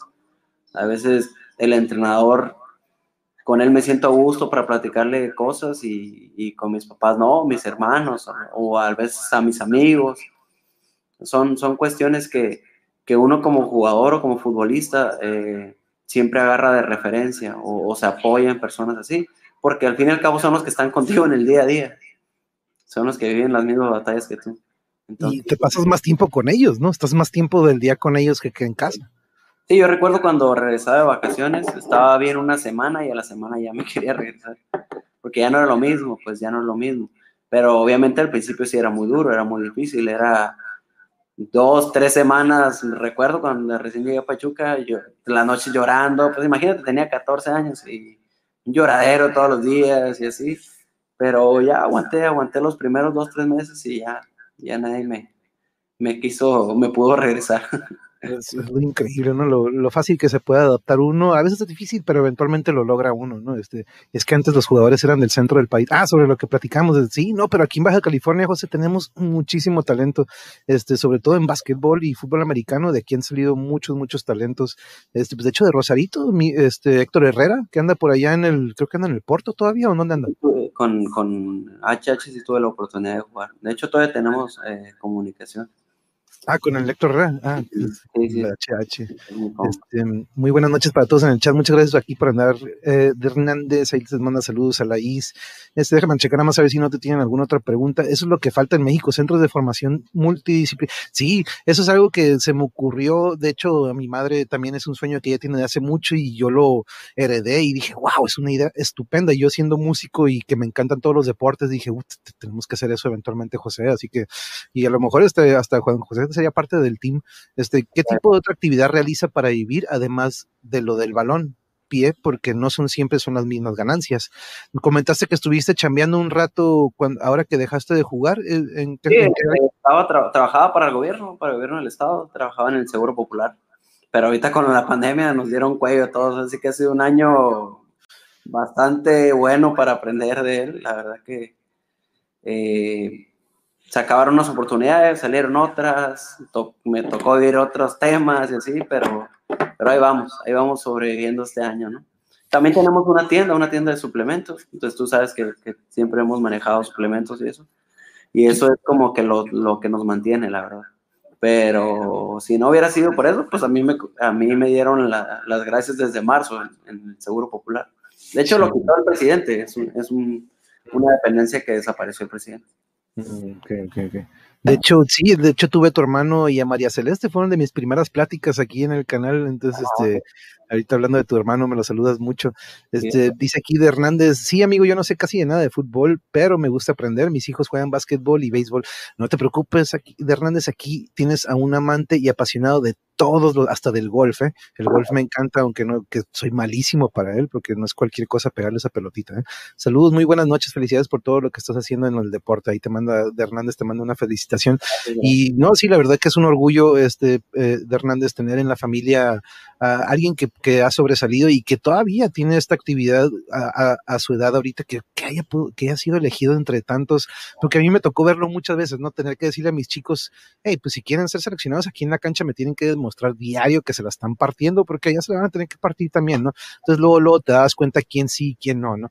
Pero muchos iban con esa ilusión, ¿no? Entonces tú, dices, ok, Arle, vete a probar y vas a ver qué show, ¿no? Y de repente regresan con la carilla de que, ah, no, ya sé, profe, ya sé que se refería, porque lo he platicado aquí, este, de repente en la carrera de técnico, cuando nos llevan a ver entrenamientos del primer equipo, en aquel entonces Pellerano, ¿no? Nunca, siempre lo menciono aquí, siempre lo pongo como si lo fuera a ver, ¿no? Pero lo estaban poniendo un coordinativo, güey y Pellerano se andaba cayendo. O sea, no podía hacer un trabajo coordinativo que, que yo dice, no manches, yo se lo pongo a mis chamacos de primaria, porque yo sabía, de repente me topaba con jugadores de 15 y 16 años que le pedía que, a ver, hazme un intercalado en los aritos y no podían, güey, se estaban cayendo y dices, ah, ok, no te daban educación física, ¿verdad, güey? Entonces, entonces, como que ver a Pellerano haciendo estos ejercicios de una manera horrible, dije, wow, este vato clava golazos, es muy buen contención, pero a la hora de hacerlo lo técnico, está súper mal este vato, ¿no? Qué loco eso, ¿no?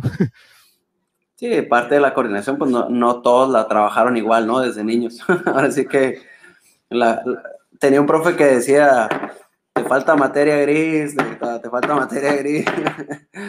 Pero te digo, pasa mucho en el fútbol. Eh, casi no nos gusta trabajar el tema de la coordinación. Tengo aquí una, una porrista. Sí. Eh, el tema de la coordinación, pero es algo muy importante. Fíjate que yo tuve la oportunidad de trabajar en una escuelita de Cruz Azul y lo primero que tienes que trabajar con los niños desde edad muy temprana es la coordinación. Y en la medida que ellos trabajen y, tengan dominada su coordinación motriz, ellos en la cancha van a hacer lo que sea. Obviamente hay que aumentarle pues el trabajo técnico con balón, todo lo que tienes que aprender, ¿no? La imaginación, la creatividad. Pero si tú no te caes corriendo solo, ya, ya, ya llevas mucho de, ganancia, ¿no? Y, lo ves en muchas personas que corren y no, no saben ni correr, pero pues por, porque no tuvieron trabajo de coordinación. Sí, la, la otra estaba viendo correr a, unos compañeros y neta, si corres, güey, como que bueno, así como que dices, bueno, no hubo trabajo y educación. Y eso es lo que yo procuraba, ¿no? En mis clases de educación física, trabajaba el, desarrollo motriz coordinativo y al final lo lúdico, pero relacionado a lo que estábamos trabajando para que los niños dijeran, órale, órale, eso que estábamos haciendo, pues ya lo estamos haciendo acá en el juego, ¿no? Entonces, como que encontraban para qué era. Este, nos pregunta de Hernández, ¿dónde podemos comprar los suplementos? Mis hijos son muy atletas, ¿eh? Ah, pues te voy, te voy a, de hecho, yo, va a ser con, con tu carnal, ¿no? O, dónde podrían encontrar información sobre eso. Sí, conmigo, con mi hermano, no, no, no hay problema. De hecho, de Hernández, en mis primeros episodios que tuve con, mi, con su hermano y mi otro primo y María Celeste, mi otra prima, hablan exactamente de eso. Si quieres, ahorita te paso por aquí el link o ahorita te lo, te lo, te lo mostramos para que lo cheques, porque de hecho ahí nos platican sobre ese proyecto y fue de los primeritos, primeritos que tuvimos, pero si lo quieres buscar de Hernández está en la, en la pestaña de pláticas y charlas. Por ahí está, dice platicando con familia, con Héctor y María Celeste, si no me equivoco, pero, pero, no, perdón, con Héctor. Pero este, sí, ahí, ahí ya vas a encontrar en, en, la lista de reproducción de pláticas y charlas, perdón. Pero, pero aquí nos tiene, el monje, ¿tienen alguna página de internet para comprar suplementos y si hacen envíos a Estados Unidos? ¿Sabes si hacen envíos a Estados Unidos? Sí, en, en Estados Unidos sí hay, está la compañía, de hecho. Ahorita lo, voy, ahorita lo voy a poner en pantalla, déjame ponerlo en pantalla, de hecho, déjalo, voy buscando. Pero este, esta liga que, de la que nos hablas, que probablemente abran en un futuro, ¿para cuándo se tiene proyectado eso? ¿Tienes idea? Creo que arranca en marzo. Ya este año. Ah, ok, ok, ok. y más o menos, entonces sería todo regional. ¿Y qué sería lo más lejos? Eh, se jugaría, creo que hasta Sonora. Los equipos que entren de Sonora, creo que tenían proyectado ahorita hasta Puerto Peñasco.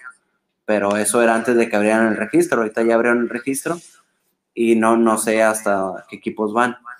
Eh, creo que se juega por zonas y el, primero y segundo lugar de cada zona juegan como un torneo que le llaman eh, Champions Cup, algo así, y, pero lo juegan en, acá en Los Ángeles, ya con la, con la liga, pero de Estados Unidos. Ok. Pero entonces sería por Estados Unidos, ¿vale? Qué psycho.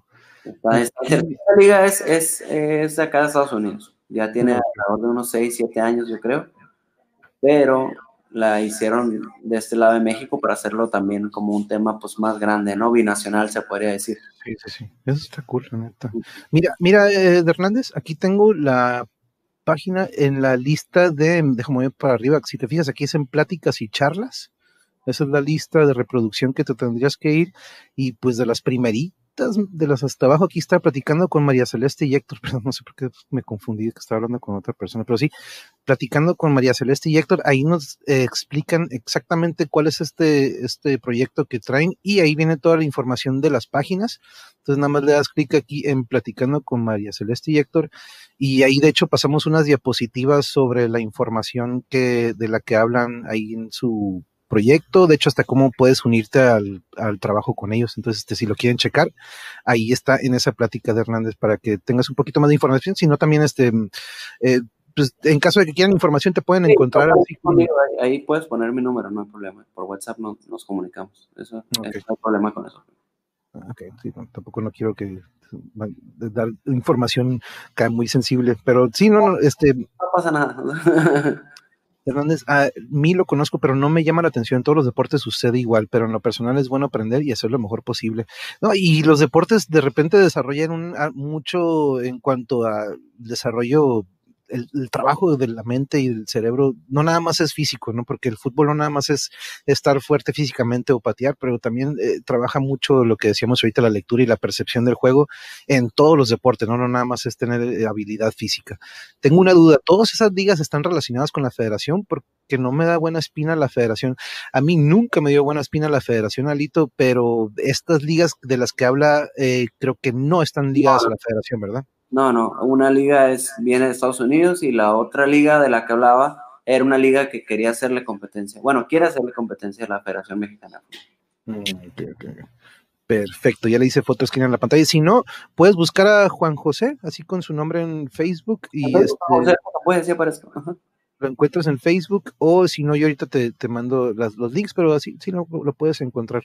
Este aquí no, no hay nada classified o clasificado. Pero sí, Alito, no, este, tú sabes, eh, yo he platicado aquí de repente las razones por las que dejé el club, porque eventualmente a mí me, me ofrecen fuerzas básicas y yo pues tengo muchas cosas encontradas en cuanto a lo político y a muchas cosas, ¿no? Entonces, este, vi muchas cosas que no me gustaron. Conocía mucha gente que sí sabía del ámbito, pero había mucha gente dentro del equipo que no tenía idea de lo que era el fútbol, ¿no? Entonces, y el negocio era algo que preponderaba mucho entre ellos y iba mucho en contra de, igual, a lo mismo que Alito, ¿no? Amo el deporte, me encanta el deporte, pero cuando de repente el negocio lo abraza y se apodera de todo de él, es cuando digo, a, mí me gusta formar chamaquitos y no formarlos con la idea de que síguele y vas a llegar a la América. No, no, no, sigue y vas a, vas a aprender una disciplina, vas a aprender constancia, vas a, vas a estar físicamente mucho mejor. Si detectamos el talento, te vamos a formar para que puedas llegar a eso, ¿no? Pero no, no formarlos con la idea de que puedes hacer dinero, se puede hacer dinero, vamos, no, sino que también formar a estas personas con humildad, que yo siempre procuraba de que el ego rompe mucho lo que es la, vida de los jovencitos. Entonces, este, a mí, mm, yo fue algo que siempre traté de, inculcar mucho. Mira, amigo, te mando mi, ah, ok, perfecto, perfecto, de Hernández, aquí lo checo y aquí le, te, lo, te mando toda la información por ahí. No, te preocupes. En caso de que no lo encuentres, yo ahorita te la mando. Te mando los links de todo. ¿Le gustaría que la nena, le gustaría que jugara profesional el balón? ¿Te gustaría que una de tus chicas le diera el fútbol eventualmente? Sí, yo sí la apoyaría en ese, en ese tema. De hecho, a la más chiquita sí le encanta el fútbol, a la más grande no, no le... Ella practica el tenis. Bueno, las dos practican el tenis, pero Jimena, que es la más chiquita, ella sí dice, oye papá, ¿cuándo me vas a comprar mis zapatos de fútbol y mi balón de fútbol? Sí, sí, Ya lo traen los genes, pues, ¿no? Pues ya, ya viene ahí. Pero, ¿tú tuviste algún eh, equipo aparte? Pues digo, fuiste parte del Pachuca, pero antes de irte con ellos, ¿tú le tuviste cariño a algún equipo en especial? Aparte de Cruz Azul. De, la de, México. Sí, yo, yo era chivista, amando Chivas. Era chivista, pero ya una vez que llegó al club, eh, pues el, el, la, rivalidad que hay entre Chivas y Pachuca es muy grande a nivel fuerzas básicas y tanto en primera división. De hecho, en aquellos entonces eran agarrones buenos de Calero con Osvaldo Sánchez, dimes y diretes, de, de que, como el mote del club es Pachuca, el equipo de México, pues imagínate cómo se ponían los de Chivas. Si ellos juegan con puro mexicano, Ah, puras de. Entonces, eh, sí le fui perdiendo el amor a, Chivas y ya hasta que me enamoré ahora sí que del club de, de Pachuca, la verdad que siempre les platico que, que, le iba a las Chivas, pero porque no sabía de fútbol. nice, eso es bueno. No, fíjate, yo siempre me hicieron Pumas mis compañeros de ahí de, de, Avenida Universidad y Copil con el DF y me llevaron a ver estos juegos en CU y eventualmente voy al Azteca y eventualmente al Jalisco, al Pirata Fuente, al Morelos y empiezo a conocer estos estadios eh, alrededor del, no todos, pero lo hermoso que es la convivencia en el público y estar viendo esto, eh, el, fútbol, ¿no? Porque yo lo repito, este, y como se lo decía Lito y todos los compañeros, me alejé del fútbol, pero no fue porque me cae mal el fútbol o no hablo mucho del fútbol de aquí porque lo deteste, no, al contrario, lo amo y, me encanta, pero tengo tantos, tantos temas que también quiero eh, este, aportar y, digo aportar porque son temas que son de repente que tenemos que analizar y platicar de ellos, ¿no? Las redes sociales, de repente aquí hablo mucho de eso, pero me gusta hablar mucho del arte y de cosas en las que podamos aportar a la gente, a la raza, que, que digan, hey, pues si él lo hizo, yo también puedo, o este, ¿qué puedo hacer que él también hizo? Pero a lo mejor lo puedo hacer yo en mi trabajo, o en mi escuela, y es algo que procuro que siempre sea aquí, ¿no? Que porque tóxico y cosas negativas, hay un friego en el internet, pero quiero que esto, que esto fuera lo contrario, ¿no? Porque pues tú tienes un friego que aportar y todos tenemos, así como los que están aquí en la, en la audiencia viéndonos en vivo, tienen todos, tenemos algo que aportar, algo positivo, pero mm, eh, antes de, empezar a cerrar para pues, la chiquilla, se, quiere asomar y se hace como que la que no se asoma. Ahí estás. Ay, se, este, se, se, chida. Pero mm, antes de irnos, Juan, primero te quiero agradecer mucho por prestarnos un ratillo y, me gusta que nos vayamos con dos cosas. ¿Qué le aconsejarías probablemente a un joven o no, a lo mejor no un joven, porque acabamos de escuchar cómo tú a tu edad fuiste a probarte entre todos estos cientos y cientos de chamacos y jóvenes y tuviste esta oportunidad y fuiste seleccionado, ¿no? Pero ¿qué le darías tú de consejo? Porque normalmente digo a los jóvenes para que van empezando, pero ahorita podemos ver lo que incluso a nuestra, bueno, yo estoy en 40, ¿no? Pero tú en 30, 31, todo, incluso hasta más, tienen la posibilidad de hacerlo físicamente. ¿Qué le dirías a alguien que a lo mejor todavía tenga esa espinita de que, ¿sabes qué? Yo puedo seguir jugando o, quiero hacer algo en el deporte. No, pues que, que, lo intente, ¿no? Yo sé que es algo ya muy trillado, pero eh, si tienes la espinita y también hay que ser, a veces hay que ser muy honestos con uno mismo y saber si tengo lo necesario para poderme calar en un club o, en un equipo de alto rendimiento. No hablo del fútbol, sino de cualquier deporte, ¿no? Hay que ser honestos primero y saber dónde estamos parados. Pero si uno ya ha pasado por esto de jugar a un equipo y sabe que tiene con qué, pues que lo intente, o sea, no pasa nada. El, no ya lo tenemos ganado. Es, es, algo que, que solo está en nosotros, en intentar las cosas. Yo lo viví ahorita, te digo, y fue algo muy, muy bueno. Pero también para los más jóvenes, los más chicos que apenas van empezando en esto del fútbol, para ellos sí les diría que, que no dejen de soñar, que, que, lo intenten de todas a todas, que si no hay apoyo por parte de su familia, vayan y busquen el apoyo donde sea. Siempre hay entidades eh, privadas como de gobierno eh, que, te, que están buscando gente a quien apoyar. Yo lo viví y yo soy un agradecido eh, por los padres que yo tuve, porque cuando no tenían la posibilidad, la posibilidad económica, siempre buscaban cómo sacarme adelante, ¿no? O sea, ya sea haciendo rifas, lo que sea, lo que se tenía que hacer para que yo fuera a jugar un torneo. Entonces, si tú eres un chamaco o un joven que no tiene las posibilidades económicas, que no sea ese el, el, pretexto para dejar de hacer lo que te gusta, ¿no? Porque al fin y al cabo pasa la vida y pasan los años y de lo único que te vas a arrepentir es de no haber intentado las cosas. Entonces, eso sería lo que yo les, diría a ellos, que lo intenten, que lo intenten hasta que de plano digan, ¿sabes qué? Pues no te quedaste por, por malo, porque no hace el ancho, pero que no sea por actitud, que no sea porque no lo quisieron hacer. Eh, y a los que ya se encuentran jugando, tal vez hay muchos jugadores que ya están en fuerzas básicas, a ellos eh, yo les diría que, que sean disciplinados, eh, que se atrevan a hacer las cosas, porque muchas veces el futbolista o el deportista de alto rendimiento es bueno, pero se queda con lo mínimo, hace lo mínimo nada más para como eh, cumplir con la tarea, cumplir con el estar ahí. Entonces yo creo que para ser un jugador diferente o para llegar más lejos tienes que atreverte a hacer las cosas.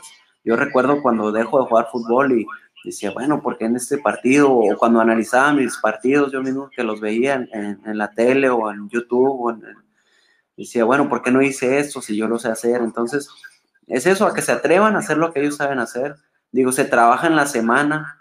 Eh, escuchaba, ahí veía que alguien dijo, no, pues que me eso del, del físico tal vez no se me da pero tú trabajas en la semana para estar bien físicamente, para evitar las lesiones. Así que eh, a la hora del partido hay que atrevernos a hacer las cosas, lo que sabemos hacer, con creatividad, con imaginación, sueltos, sin tener miedo a equivocarnos. Yo creo que eso es lo principal, que muchas veces tienes tanto miedo a equivocarte que no, no sales y haces nada de lo que tenías pensado. Entonces, eso es lo que yo les diría, que se atrevan y que no le tengan miedo pues a nada, a hacer lo que saben hacer, no le tengan miedo al éxito, como dicen por ahí, como dice el del, el del gimnasio, el de la barra de pradera.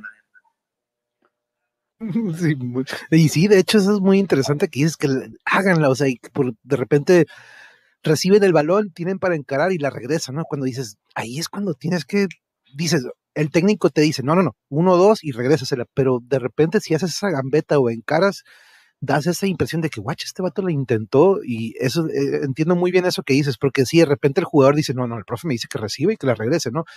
Pero tiene el, algo, algo tiene esto que la decisión la tiene el jugador, ¿no? Yo no estoy invisiblemente controlando con, como si fuera en un videojuego, ¿no? La decisión la toma el jugador y eso es lo que le enseñamos también de repente de que, hey, si la tienes, inténtala, hazla, ¿no? Entonces, este, es muy bonito ver que se salgan de esta de este patrón que tienen, lo que yo tengo que seguir no, no, no, arre, venga, uno contra uno y se la voy a aplicar, ¿no? Y, desarrollar lo que uno sabe, que es muy importante que, que menciones eso, ¿no? Estar consciente de nuestras posibilidades o, alcances y con eso hacer una retroalimentación de que, ok, puedo o no puedo y de todas maneras eh, la, la, constancia y la disciplina, ¿no? Ahorita lo mencionaste, muy importante. Te digo esto, Manuel, porque me tocó, por ejemplo, ahorita en las visorías, no sé, había 300 jugadores, pero de esos 300 había 100 que sí eran buenos, había otros 150 que, que de plano apenas le pegaban al balón y había otros 50 que, pobrecitos, o sea, ni físicamente andaban bien y no sabían hacer nada con el balón. Entonces, yo creo que sí tenemos que, primero que nada, saber dónde estamos parados para después de ahí partir a, lograr algo, ¿no? Hay mucha gente que se frustra porque no, no le dan, pero también crean expectativas muy altas que a veces pues no, no es por ahí, ¿no? Sí, se tiene que trabajar para alcanzar ese nivel o eso es este técnico, ¿no? Entonces, este no se puede de la noche a la mañana y de que ah, va a haber pruebas, pues voy a ver qué hecho.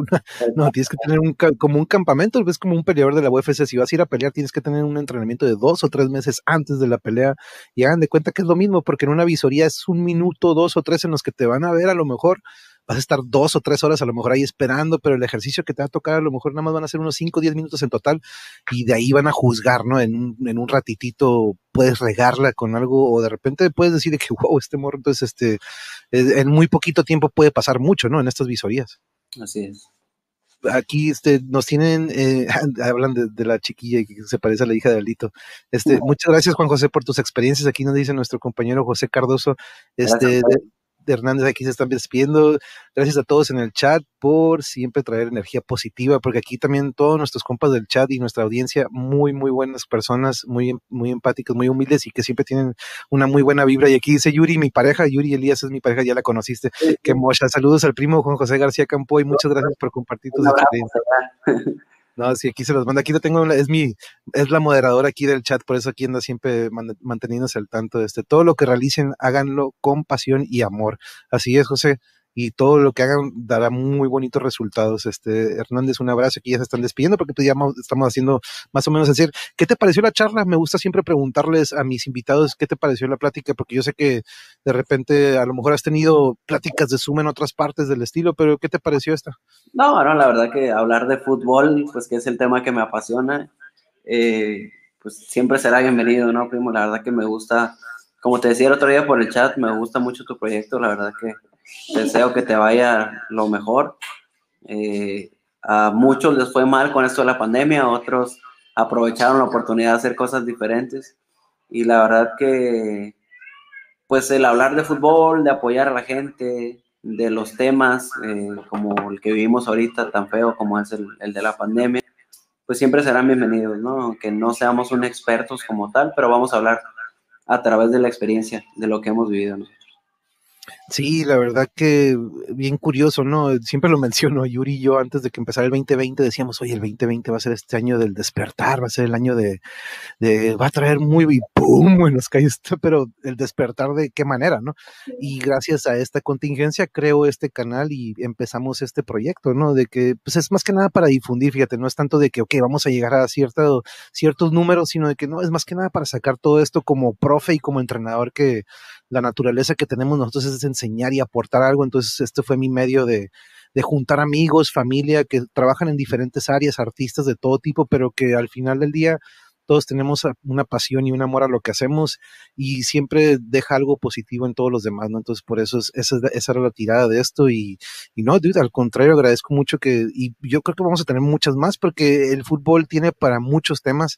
Ahorita nada más hablamos un poquito de tu experiencia dentro de él, pero ya eventualmente cuando tengo estas pláticas ya nos podemos ir, por ejemplo, a análisis o de repente táctico, estrategias, este, pero pues ya tengo con quién, porque de repente a veces hablaba con colegas de cholos y se hacían los del visto, ¿no? Como que, ah, arre, pues, arre, este, no, hay, no hay bronca, este, eh, yo hay mucha gente a la que sí, se, sí le, le gustaría unirse a, a, esta causa, ¿no? Porque tampoco no digo equipo, pero es que nada más es una horita o dos de repente cada 15 días o cada mes tener una charla de esto y la verdad, este, aportamos mucho, por más que, como dice Hernández, a, a unos no conocen o no les gusta el fútbol, pero se darán cuenta cómo es muy similar la disciplina, la constancia y que se abarca en todas partes, ¿no? Como lo decía ahorita Laís, esto lo podemos aplicar en el ajedrez, en el trabajo, en la pintura, en donde sea, ¿no?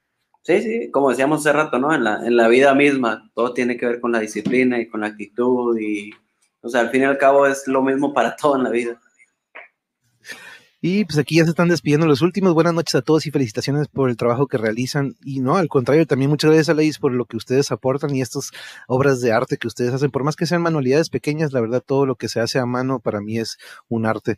Ya nos saludamos desde Veracruz. Ok, José, con mucho cuidado que regrese y que descanse, porque pues ya sabe, hay que dormir. El otro día tuvimos una práctica sobre los sueños lúcidos y lo importante que es dormir al menos de, ¿cuánto dijimos? De seis a ocho horas. Nah, no sé. este, amigos, muy buenas noches para todos. Es un gusto estar aquí y escuchar estas charlas tan amenas y tan productivas. Me gusta el monje comparte diversos temas. Sí, pues ya es una de las cosas que aquí voy a respetar, porque se me ha dicho, Juan, de que no, a ver, tú eres director técnico y tú eres músico, ya, güey, que nada más sea de puro fútbol y música tu canal, güey. No, güey, no, yo quiero que sea de todo, güey. Sí, está bien, está bien. Diversidad ante todo. Sí, no, este, y, y, no, y todo tiene, buenas noches a todos, mañana nos vemos. Sí, Alito, ya es tarde para ti, compa, ya son las 11, 12, pero primo, aquí nos están dando las gracias. Te agradezco mucho, que tengas una muy bonita noche. Dale un abrazo ya a toda la familia de mi parte, a las chamaquillas. Sí, este, yo estaré en contacto contigo porque la verdad este, me han pedido que hable un poco más del fútbol y me encantaría hacerlo contigo aquí como mi, mi, mi co-host o mi, mi, mi sidekick. Okay, estoy. No, pues yo me comunico contigo, Juan. La, te, te, agradezco muchísimo. Les mando un abrazo hasta Ensenada. Ojalá y pronto nos podamos dar la vuelta. De hecho, pronto va a venir Normedí, de hecho, y este nos va, nos va a dar una visitada. Este, pero este, sí, pues ya es, anda preparando lo, del, lo de la boda para el siguiente año, entonces este, creo que viene uno de estos días, pero eh, saludos a Norma si nos anda viendo por ahí, pero primo, espero pronto darnos una vuelta por allá.